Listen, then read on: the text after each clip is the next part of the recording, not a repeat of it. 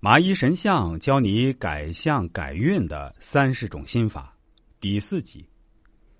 我们接下来说第二十二点：不要抢先说话。跟别人说话的时候，千万不要主观臆断，别人还有话还没说完，不要抢先说，这是尊重别人的表现。你给别人留了面子，别人才会对自己以礼相待。接下来是第二十三点：言说次序分明。说话口头表达的时候，最好要事先想清楚，做到条理清楚，让别人能够听得明白，不要让别人产生歧义，甚至造成误会。第二十四点，行善勿长。一个人做一件善事很容易，但是持之以恒的做下去就难能可贵。做善事修福积德，最好积阴德，不要让人知道，更不能图回报。自己之所以做这些善事，并不是图发达荣耀，而是洗涤自己的心灵，救赎自己的过往罪孽。第二十五集，不嫌粗衣恶食，吃饭穿衣温饱而已，只是维持生命之手段。太过讲究，实际上是在消耗自己的福报。所以，衣食住行不必过于讲究。同时，锦衣玉食容易，则是培养贪心、憎心为心污染之源。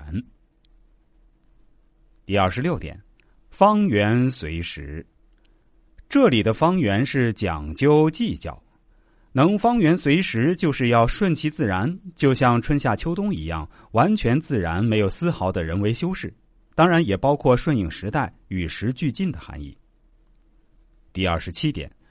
知人劳苦，对待下属或者是自己的家人，要做到关心体恤，至少要知道他们也非常辛苦。千万不要以为自己的一切都是理所当然，因为是他们的付出，你才会最终获得成就。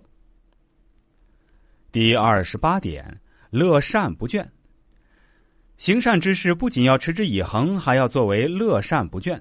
所谓长善不倦，就是说行善的时候不能表面大方，内心却感到委屈、憋屈，好像是某种压力。只有把行善当成一种快乐的事情，是自己内心的需要的时候，才会长善不倦。这样才是行善的最高境界，也是心灵升华的结果。第二十九点，竭力救难。在这个世界上，危难自然不少，需要大家一同担待。当别人遇到困难的时候，千万不要觉得事不关己、高高挂起，因为或许哪一天这种事情就会降临到自己身上。同时，扶危济困也是你修福积德的好机遇，好好把握，否则你就可能错过了改善自己命运的机会。第三十点，不念旧恶。有人过去做过伤害你的事儿，千万不要长期耿耿于怀，甚至诅咒别人伺机报复，因为一切都源于因果。你之所以会受到伤害，也许是你也伤害过别人，而他犯下的罪孽迟早会领受因果，不用你去操心。忍术后，你的人格和品格就得到了提升。这样说来，你还得感谢那些曾经伤害过你的人。